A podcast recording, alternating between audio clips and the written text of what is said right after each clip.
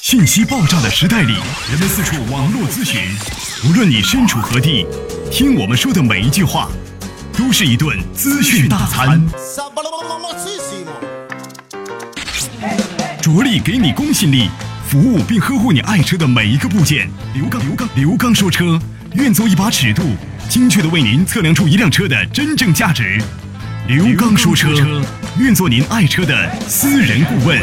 听众朋友，大家好，我是刘刚。听众朋友，大家好，欢迎大家收听本期的刘刚说车。大家好，我是刘刚。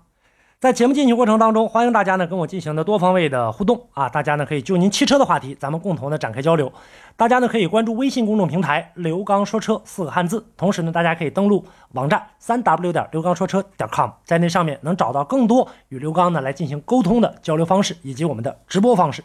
好，那接下来的时间我们就展开今天的话题讨论。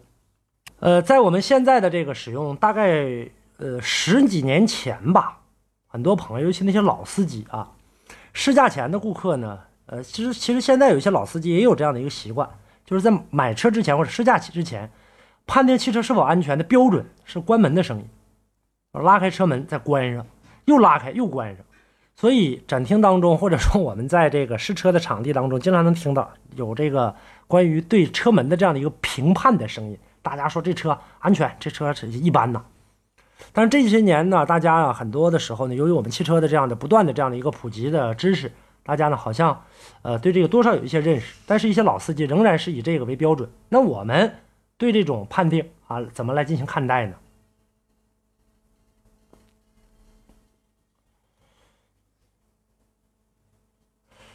最早啊，我们以这个叫日系车和这个美系车来进行的这个评判的这样的一个标准是最多的。啊，大家觉得日系钣金薄啊，关几下的话是现在这个日系车这个安全性不行，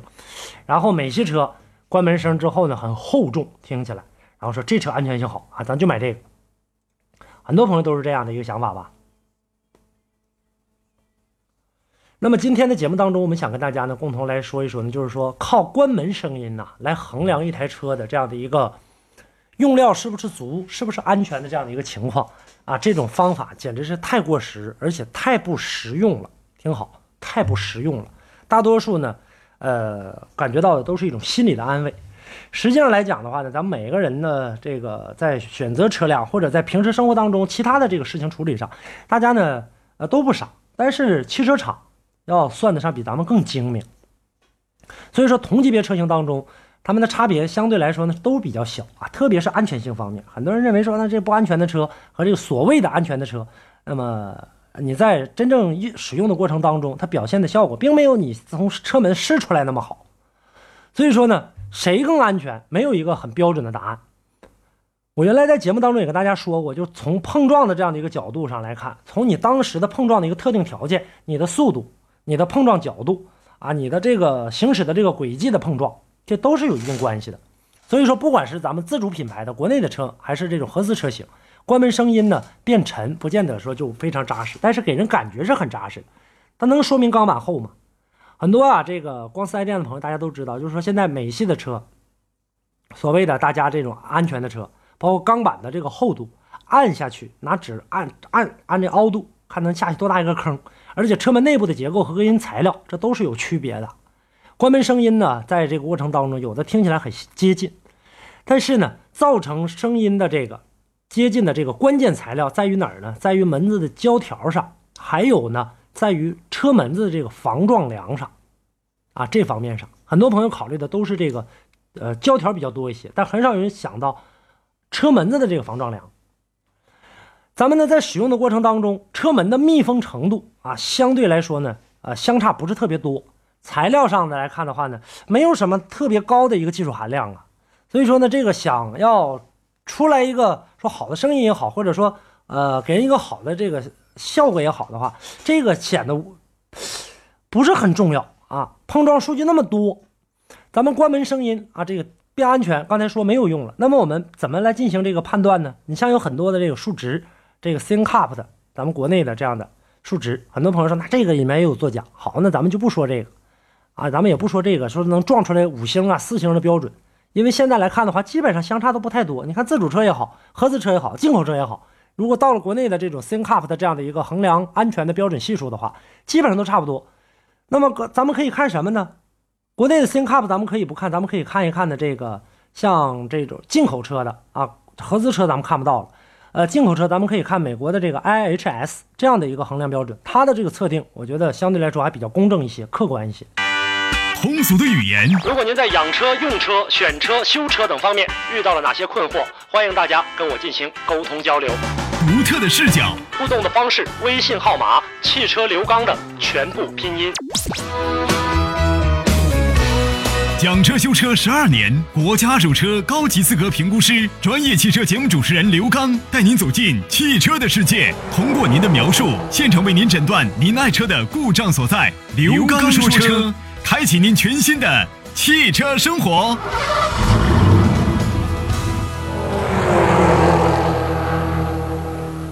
另外呢，咱们在配置单上看不到的这些安全性，现在呢，整个中国市场的品牌呢也非常的火。咱们自主品牌的，除了这个 ThinkUp 的数据之外，那么在整个的这个使用过程当中，我们呢可以呢通过呢整个的车身的这样的一个安全配置啊来进行这个判定。那么安全配置呢，在以前的这个节目当中跟大家也讲过。有一些呢，这个安全配置，还有一些大家所忽略掉的一些安全配置。车身材料使用的都是什么样的一个材料？市场上现在绝大部分的车都是承载式车身，车身的这个刚度基本能判断出碰撞时的一个安全性。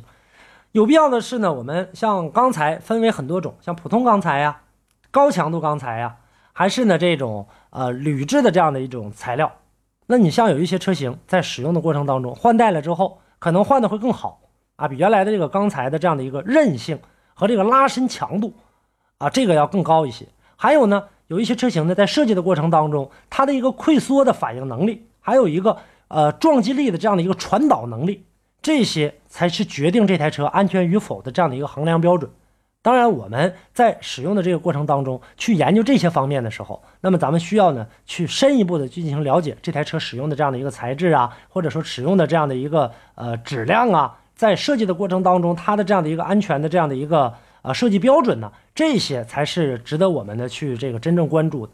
所以说，光靠这种啊听门子啊来这个论定安全的话，这个实在是呃有失偏颇，不是很准确啊。建议大家吧，以后呢再去 4S 店的过程当中也好，在买车的过程当中也好，不要呢去过多的去迷信这一点。包括像现在很多的时候，很多的这个车友还曾经在迷信过去，停留在过去，说沃尔沃是世界上最安全的车。那么现在来看的话，表现的并不是这样啊。沃尔沃的这个车呢，在最早呢，它使用的这个车身的这样的一个焊接啊，无缝的这样的一个焊接，包括这个发动机的这样的一个下衬，那在这些方面上表现的，它可能走的呃超于这个时代之前。那么现在随着这个市场的这样的一个技术的不断成熟。啊，我们现在市面上包括一些国产车型，就像我刚才跟大家说到的，采用的这个车身上的钢材板材，使用车辆的这样的一个溃缩的能力，使用它的一个撞击力之后的这样的一个传导性能，那么这些上来看的话，我觉得有的国产车型甚至做的啊，也要比沃尔沃还要好。那么单独还按照过去的这样的一个理论，世界上最安全的车的这样的一个沃尔沃来讲的话，表现的也并不是说特别的，呃，实用了。所以建议大家啊，就是按照过去的这种传统标准来评判现在流行的这样的一个呃安全趋势的话，我觉得在这个过程当中要有很大的一个出入。建议大家吧，在以后的这个生活当中一定要理性的对待啊，并不是说所有的这个车型，美系车不见得安全，日系车还有日韩系的吧，也不见得就是在使用的过程当中相当危险啊。很多朋友认为说，那我行驶的过程当中噪音大呀。外面的这个封闭不好啊，钣金薄了。钣金薄是整体来看，现在车身减重的这样的一个大形势、大环境所趋啊，在逐渐的给车减重。然后呢，减重的过程当中可以引起一系列车辆的这个油耗降低，车辆的排放降低，车辆身的这个材质在使用的这个成本原材料上能够呢更加的经济实惠。所以在这个过程当中啊，我们大家在今后选车的道路当中。安全的评判标准不仅仅是一点两点，要综合性的来进行看待。这就是今天的这个跟大家来说的关于关车门来判断汽车安全的事儿。好，感谢大家收听本期的刘刚说车，欢迎大家呢在节目之外继续跟我进行互动。互动方式，大家可以关注微信公众平台“刘刚说车”四个汉字，大家也可以登录刘刚说车的官方网站刘刚说啊三 w 点刘刚说车点 com 啊，在那上面有更多的联系方式和交流方法。好，今天的节目跟大家就聊到这儿，下期我们再见。